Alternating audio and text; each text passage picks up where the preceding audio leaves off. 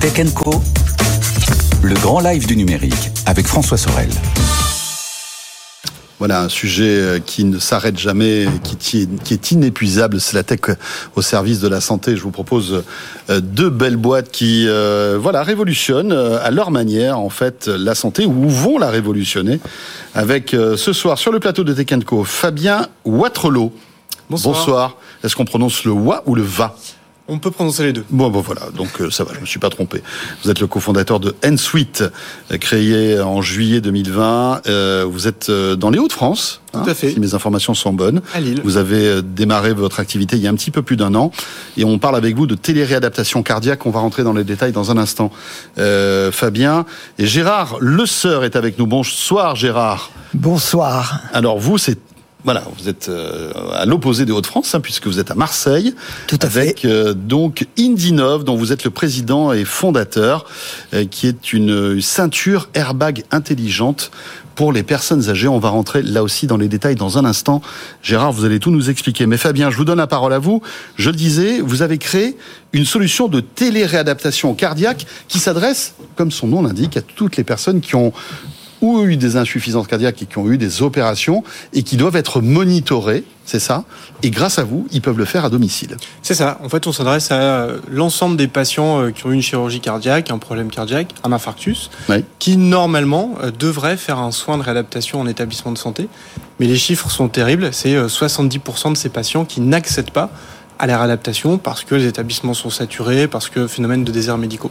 Et grâce à notre solution, ils peuvent faire leurs soins de réadaptation à la maison grâce au logiciel qui est un logiciel dispositif médical hein, euh, euh, qui est très sérieux qu'on a, a, conçu.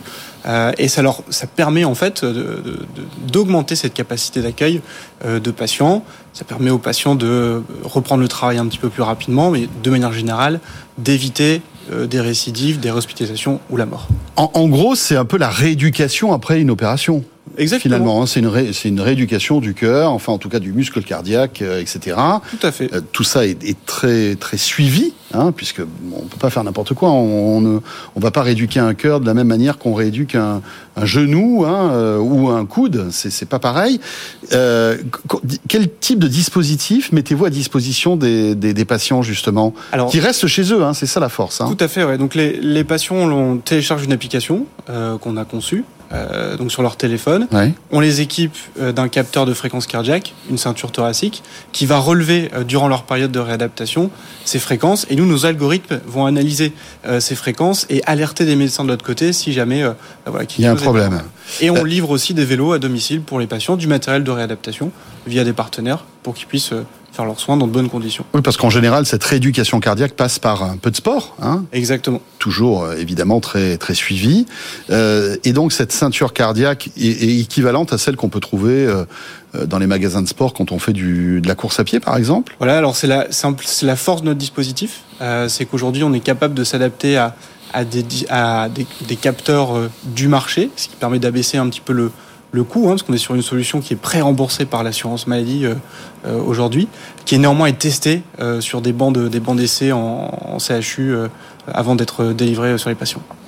vous dites qu'il y a une saturation des établissements de santé, c'est-à-dire qu'aujourd'hui, je, je, sors d'une chirurgie cardiaque, je, ne peux, je peux ne pas trouver d'établissement pour euh, faire cette rééducation Oui, tout à fait. En fait, on peut vous, on va vous dire, bah, désolé, monsieur. Oui, revenez dans trois mois. Hein. Euh, exactement. Revenez dans trois mois. Alors que c'est euh, tout de suite qu'il faut le faire. Faut le faire tout de suite. Ouais, les personnes sont, sont, sont prêtes. Alors, euh, psychologiquement, elles sont prêtes. Il y a un protocole d'admission évidemment mhm. à établir, mais le, plus, plus c'est fait tôt, mieux c'est pour la santé du patient. Alors, levée de fonds de quasiment 2 millions et demi. C'était, c'était quand ça On a clôturé en fin novembre. Euh, fin novembre, d'accord. Euh, et vous dites que 300 patients ont eu recours cette année à votre système, Ensuite Cardio. Et vous, euh, vous en visez combien pour l'année 2023 Alors, on vise on vise plus de 1000 patients pour cette, cette, cette deuxième année. Donc on a fait une, une première année aussi de, de galop d'essai. Hein, on est dans le médical. Les preuves sont là. Maintenant, on continue d'accélérer et on a on a quasiment atteint nos, déjà nos parts de marché euh, euh, prévues pour 2023 euh, sur le mois de février. Donc on est, on est très content, on va pouvoir être encore plus ambitieux. Juste une petite question sur le déroulé en fait de votre technologie. Vous dites qu'avec donc cette, cette ceinture, en quelque sorte, on vous surveillez, on va dire l'activité cardiaque du patient. Toutes ces informations sont envoyées en temps réel au médecin ou est-ce qu'il y a une latence Enfin, c'est un, un bilan quotidien qui est envoyé, qui est envoyé au cardiologue, j'imagine. Tout à fait, il y a une latence. L'instantanéité n'a pas d'intérêt euh, médical à proprement dit, ni de sécurité. Et s'il y a malaise, par exemple, si, euh, voilà, je ne sais pas, moi, il y a, ça peut arriver hein, après une, opération. Euh, est-ce que vous le détectez justement avec euh, cet équipement ou pas? Alors, dans les faits, déjà, ça n'arrive pas. c'est jamais arrivé chez nous, c'est jamais arrivé ailleurs.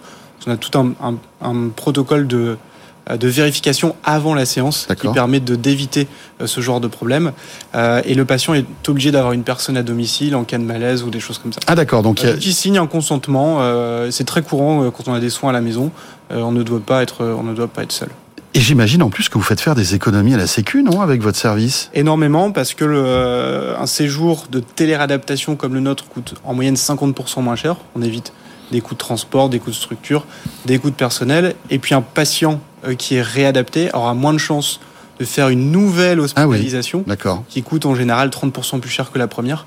Donc euh, voilà, on a un très bon soutien aujourd'hui de, des pouvoirs publics, du ministère de la Santé de manière générale sur notre... Après, il faut la motivation du patient. C'est-à-dire que quand il est dans un établissement, euh, on le pousse à, à s'activer, ça fait partie du jeu. Là, on est à la maison euh, alors on avait cette vraie crainte au démarrage. On s'est dit, mais mhm. nos patients. Est-ce que les gens vont être motivés euh, à faire tout ça? Et aujourd'hui, en fait, on est sur des taux d'observance qui sont presque supérieurs à ce qui se passe en établissement.